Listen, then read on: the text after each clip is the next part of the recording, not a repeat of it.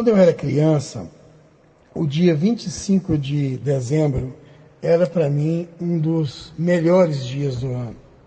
A gente morava aqui no bairro Jundiaí, na rua Benedito Borges de Almeida, que, que cruzava com a Avenida São Francisco. Essa rua não era asfaltada na época, só a avenida era. E devia ter mais ou menos umas 20, 25 casas na rua, de um lado e do outro. Eu me lembro que nós morávamos no fundo de uma dessas casas. Ah, havia muitos lotes vazios e esses lotes a gente, a gente mesmo capinava e fazíamos campo de futebol. No dia 24 de dezembro, nós ganhávamos os presentes e ficávamos assim, ansiosos para chegar no dia 25 e não estivesse chovendo, para que nós pudéssemos mostrar para os colegas da rua o que é que a gente tinha ganhado e também ver o que eles tinham ganhado de presente de Natal. O top para os meninos, aqueles, aquele que era o presente mais top para os meninos, era uma bola de futebol. E quando a gente ganhava duas, às vezes a mãe da gente dava e a tia não sabia, ela dava uma outra bola. Era como se a gente tivesse dois natais durante o ano, porque quando uma bola acabava, tinha outra. Ah, eu me lembro do Jorginho, que era um menino que morava quase chegando no asfalto. O pai dele deu para ele de presente de Natal uma bicicleta, gente, de 10 marchas. Vocês imaginam? 10 marchas, era marcha demais. Era uma bicicleta esportiva, com um, um, um guidão esportivo. É, era uma calói verde escura, que brilhava muito. Mas o Jorginho estava chorando na porta da casa dele, escorado na bicicleta. Sabe por quê? Porque ele não tinha ganhado uma bola de futebol. O pai dele, então, saiu naquele dia, tudo fechado, a maioria dos, do comércio fechado, e ele achou um armazém que tinha uma bola de plástico chamada dente de leite. Normalmente as bolas dente de leite eram brancas e pretas. A que ele comprou para o Jorginho era amarela e preta. Aquela bola que tinha ficado, que ninguém queria, e, e, e ficou amarelada até. E ela também ficou oval, você rolava a bola no chão, ela parecia que estava dançando. Mas o Jorginho ficou tão feliz por ter ganhado a bola. A bicicleta ficou escorada no muro, perto do mato, no campo de futebol. E a gente jogava futebol o dia inteiro, até tivesse enxergando a bola. O Jorginho ficou muito feliz. Mas 25 de dezembro é comemorado o aniversário de Jesus. E eu fiquei pensando, Jesus foi alguém que ganhou muito, muito poucos presentes. E os presentes de Jesus, eles não foram divertidos, eles não foram presentes de brincadeira, mas eles tinham um paralelo e um cunho espiritual. Embora eles tivessem uma utilidade aqui e agora, eles apontavam para uma realidade muito para além daquilo. Ah, por exemplo, o primeiro presente que Jesus ganhou foi dos magos que foram visitá-lo. Ele ganhou ouro. Ora, José e Maria eram muito pobres. Eles precisavam de dinheiro para pagar as contas e as despesas do neném. Então eles ganharam ouro que era recurso para se fazer isso. Mas não somente isso. Era grana para pagar a conta da viagem e as despesas deles. Ganhou incenso que é cheirinho, perfume de bebê, mamãe bebê da natura, mas que tinha a ver com o ministério de Jesus, de sumo sacerdote, que uma vez por ano entrava no Santo dos Santos, oferecia o sacrifício e queimava incenso.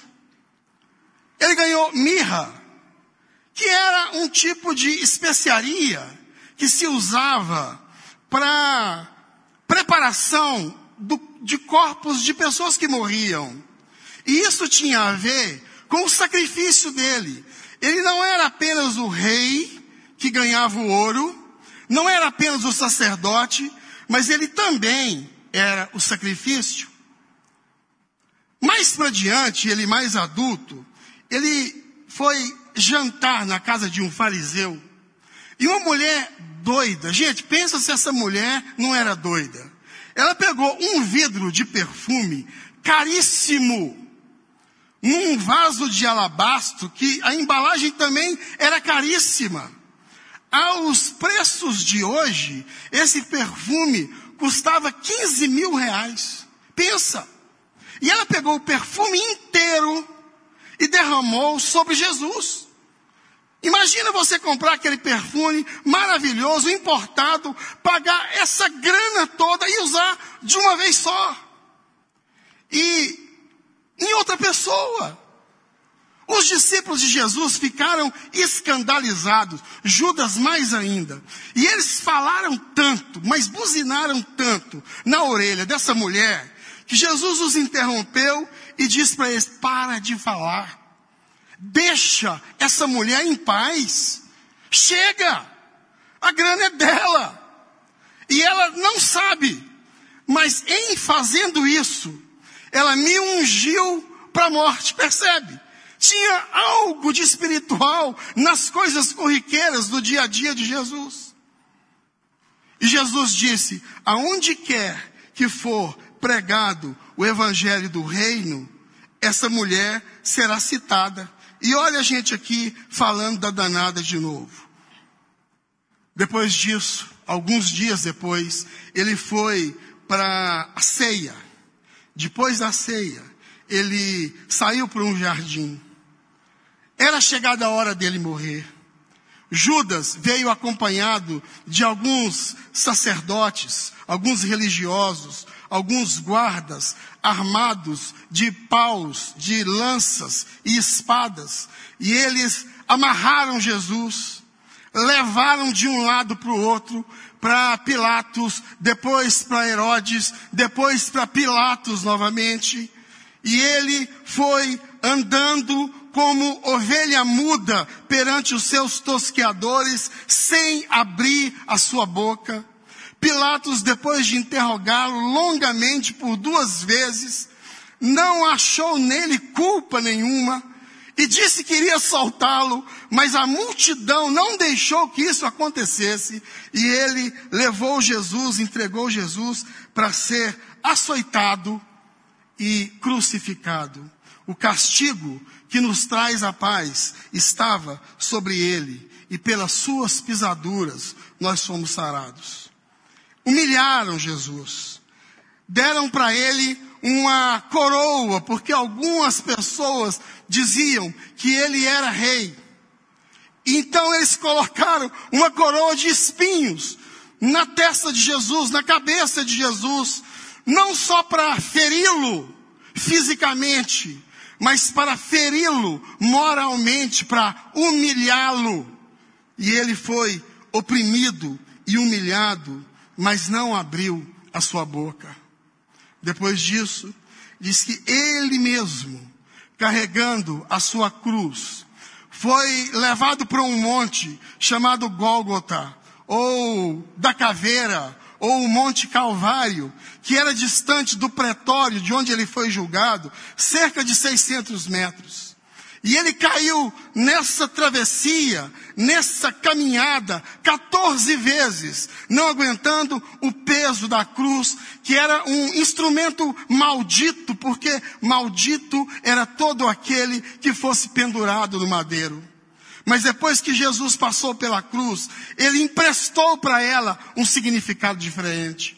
Porque na cruz, as coisas que são de Deus encontram intersecção com as coisas que são dos homens. Na cruz, a realidade de Deus vaza e atravessa a realidade humana. Deus e o homem se encontram na cruz. A cruz se tornou o nosso troféu, o nosso símbolo. O lugar do martírio é o lugar onde a gente também, nós nos encontramos com Deus.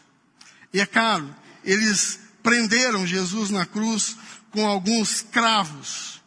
Foram três cravos. Esses aqui são é, simbólicos. Eu nem sei quanto eles medem, mas os cravos que prenderam Jesus na cruz tinham de 12 centímetros e meio a 17 centímetros. E não só eles serviram para prender o corpo de Jesus na cruz, mas eles também significavam a justiça de Deus sendo aplicada no seu filho, para que ele pudesse olhar para mim e para você com misericórdia, porque alguém pagaria a conta. Aquele que não conheceu pecado, ele o fez pecado, para que nele fôssemos feitos justiça de Deus.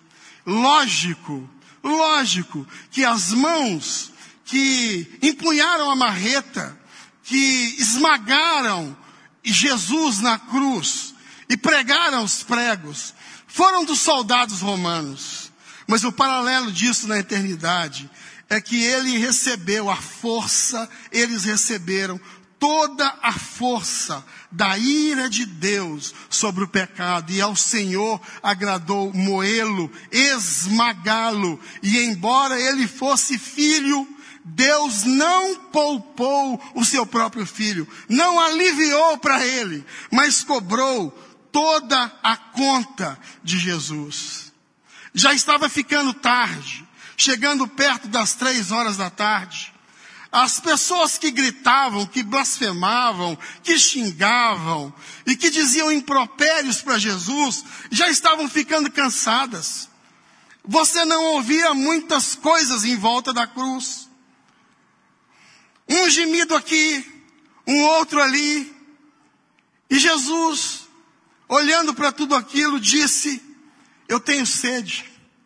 E eles pegaram uma esponja e molharam essa esponja num vidro de, num, numa lata de vinagre e ergueram na cruz para Jesus beber e ele, provando, não quis beber para que se cumprisse a profecia. Derramei-me como água na cruz do Calvário e os meus ossos se desconjuntaram, o meu coração tornou-se como cera junto de mim e dentro de mim explodiu, pá, como um coração que se derrete. A minha língua se apegou ao paladar, como alguém que lambe um caco de telha. Aquele que fez o universo inteiro, o depósito de todas as chuvas, o manancial de todas as águas, as nascentes de todas as águas, morre desidratado na cruz do Calvário, com a boca seca, colada no céu, com a língua seca, colada no céu da boca. Eles precisavam acabar com aquilo logo. O dia seguinte era véspera de Páscoa. Então, para apressar a morte dos condenados, eles quebravam as pernas. E eles morriam por hemorragia. Quebraram as pernas dos dois que foram crucificados ao lado de Jesus. Mas quando foram quebrar as pernas de Jesus, alguém gritou: opa, não precisa, ele está morto. Aí um dos soldados jogou para o outro uma lança e disse: verifica se está morto mesmo. E eles furaram o lado de Jesus com uma lança, para que se cumprisse a profecia que dizia que nenhum dos seus ossos seriam quebrados. E quando eles furam o lado de Jesus com a lança, do lado dele sai sangue e água, que verificaram por conta disso que ele estava morto. É lógico que não podia faltar sangue, porque sem derramamento de sangue não há remissão de pecados. Três dias depois, no primeiro dia da semana, Maria e uma outra Maria foram ao sepulcro para. Bom, esqueci do último presente. O último presente que Jesus ganhou foi um túmulo no pé do Monte Calvário. No, um túmulo que era um, uma caverna aberta em rocha. Esse túmulo ele era de José de Arimateia, um homem riquíssimo e que nunca tinha usado. Ele foi contado com os transgressores, mas com o rico esteve na sua morte, posto que nunca fez injustiça, nem dolo algum se achou em sua boca. Agora sim, no primeiro dia da semana, Maria e a outra Maria vão ao túmulo para fazer algumas homenagens para Jesus, as últimas. E elas pelo caminho iam conversando uma com as outras, uma com a outra, dizendo: é, quem irá nos remover a pedra do túmulo? Porque eles tinham rolado para a boca do túmulo uma pedra de uma tonelada e meia. E elas nem se deram conta de quem poderia fazer isso por elas. Mas quando elas chegam, a pedra do túmulo já está removida. E tem um homem sentado em cima dela. Ela, eles, elas pensam que é o jardineiro. Porque no jardim, numa hora daquela, só podia ser o jardineiro. E elas ficam apavoradas e perguntam para ele: Onde é que vocês colocaram o nosso Senhor? Onde é que está Jesus? Nós queremos adorá-lo, nós queremos homenageá-lo ainda. Por favor, diga onde vocês colocaram. E o homem em cima da pedra disse: Por que vocês procuram dentre os mortos aquele que vive? Ele não está aqui. Ressuscitou, como havia dito. Mas elas não compreenderam aquilo, continuaram insistindo. Diz para nós onde é que o Senhor colocou. E o homem disse, Maria. E ela reconheceu-se, voltou e disse, Rabone, que quer dizer mestre. E correu para abraçá-lo, mas ele evitou e disse, não, não venho, eu ainda não subi ao meu pai. Mas ide e contai aos demais o que vistes e ouvistes. E as mulheres saem dali correndo e chegam num lugar onde estão os discípulos. E elas dizem que foram ao túmulo de madrugada e que não acharam o corpo de Jesus, que ele não estava lá. Pedro e João, que estavam junto com as pessoas, ouviram aquilo e saíram loucos para o rumo do túmulo. Diz que eles saíram juntos, mas João foi na frente. Pedro veio atrás, João era mais magrinho, Pedro era mais gordinho, comia mais. E, e o João consegue chegar primeiro na boca do túmulo e trava. Ele não consegue entrar. Parece aquela gente que tem medo de alma do outro mundo, né, Rubio? Tem gente que tem medo de alma do outro mundo. O Pedro chega e trava na, na, na porta do túmulo, o João. Mas o Pedro vem atrás e atropela tudo. E entra. E ele diz: Eu entrei, e eu vi, e eu criei. Depois o João cria coragem, percebe que não tem ninguém lá. Ele entra, vê e crê. Eles viram o quê? Eles viram, sabe o quê? Os lençóis. Só os lençóis. Jesus havia ressuscitado. Depois disso, ele aparece para os seus discípulos. Portas e janelas estão fechadas, ele, ele aparece num cômodo. Depois aparece para os seus discípulos no mar, na praia. Depois aparece para mais de 50 pessoas. Depois aparece para mais de 150 pessoas. E ele é visto subindo aos céus.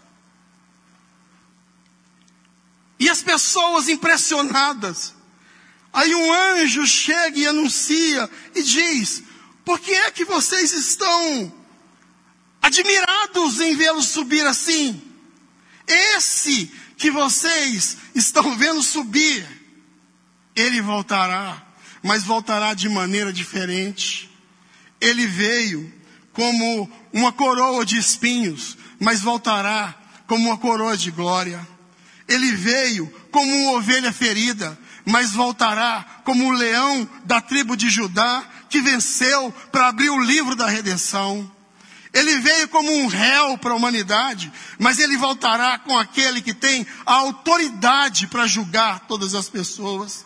Ele veio como um servo que obedeceu, mas voltará como um guerreiro santo que venceu. Ele veio de uma forma e vai voltar de outra para reclamar tudo aquilo que é seu. Cadê o fio? Tudo aquilo que é seu. Por direito e por merecimento. Tudo que Jesus, tudo que existe, tudo que se percebe, tudo que se avalia, tudo que se vê, tudo que emite som, a mais longínqua poeira da galáxia mais longe do universo pertence a Jesus, porque foi Ele quem criou. é dele porque ele é o dono, foi ele que fez. E é isso que as Escrituras dizem sobre ele. Ele é o primogênito de toda a criação, a imagem do Deus invisível, onde todas as coisas subsistem, existem em cima e por causa dele. Ele é o resplendor da glória de Deus, a expressão exata do seu ser, que sustenta todas as coisas pela palavra do seu poder, e que depois de ter feito a remissão dos pecados pelo seu sacrifício, está assentado à destra do trono de Deus. Ele é aquele de quem se diz, no princípio era o Verbo, e o Verbo estava com Deus, e o Verbo era Deus. Ele estava no princípio com Deus, e ele criou todas as coisas, e sem, a, sem Ele, nada do que foi feito se fez. A vida estava nele, e a vida era a luz dos homens. A luz resplandece nas trevas, e as trevas não prevaleceram contra ela. Houve um homem enviado por Deus, cujo nome era João.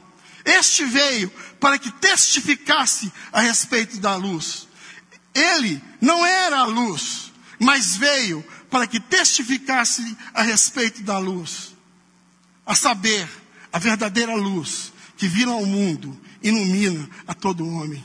Estava no mundo, o mundo foi feito por ele, mas o mundo não o conheceu.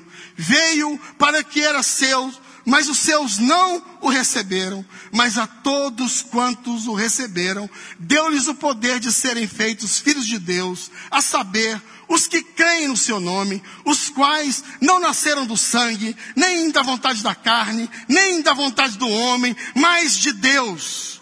E o Verbo se fez carne e habitou entre nós, e vimos a sua glória, glória como a do unigênito do Pai. É Ele, Jesus, que criou todas as coisas. Não só criou todas as coisas, mas é dono porque também conquistou.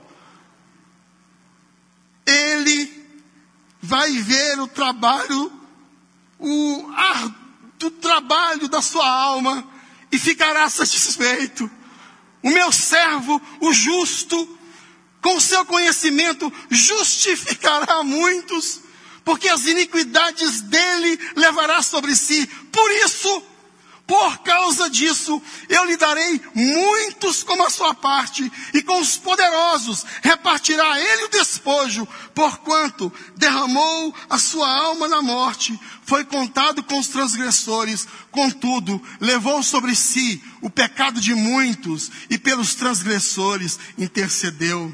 É ele que tem o um nome acima de todo nome, que não existe outro nome dado entre os homens pelo qual importa que nós sejamos salvos. Esse é o nosso Jesus. E porque ele se humilhou, se tornou em forma de servo, reconhecido em figura humana, foi obediente até a morte e morte de cruz. Deus deu a ele um nome acima de todo nome para que ao nome de Jesus se dobre todo o joelho no céu, na terra e debaixo da terra, e toda língua confesse que Jesus Cristo é o Senhor, para a glória de Deus Pai. Ele é o Alfa, Ele é o Ômega, Ele é o primeiro, Ele é o derradeiro, Ele é o princípio, Ele é o fim, Ele é o Deus dos deuses, o Rei dos reis, o Senhor dos senhores. Ó oh, profundidade das riquezas, tanto da sabedoria como do conhecimento de Deus. Quão insondáveis são os seus juízos, quão impenetráveis são os seus caminhos. Quem é que foi o seu conselheiro? Onde é que você estudou? Quem foi seu tutor? Onde é que você fez faculdade e PhD? Quem é que disse para você fazer? O que você tem que fazer. Onde é que você ouviu? Quem foi que bancou? Quem foi que o empreendedor que investiu o capital para que você fizesse o que você fez? Quem primeiro te deu? para depois ser retribuído, porque dele, por ele e para ele são todas as coisas. Essa história, gente, não cabe mais ninguém. Essa história, essa história é a história de um homem só. Essa história não cabe Papai Noel, Rapunzel, Chapeuzinho Vermelho. Eu sou fã do Papai Noel. Ele foi meu primeiro herói. Mas a gente vai inventar uma história bem legal para ele. Porque nessa aqui, nessa aqui, só cabe um. Que é o Rei dos Reis, o Senhor dos Senhores, o Deus dos deuses. É esse que nós vamos adorar.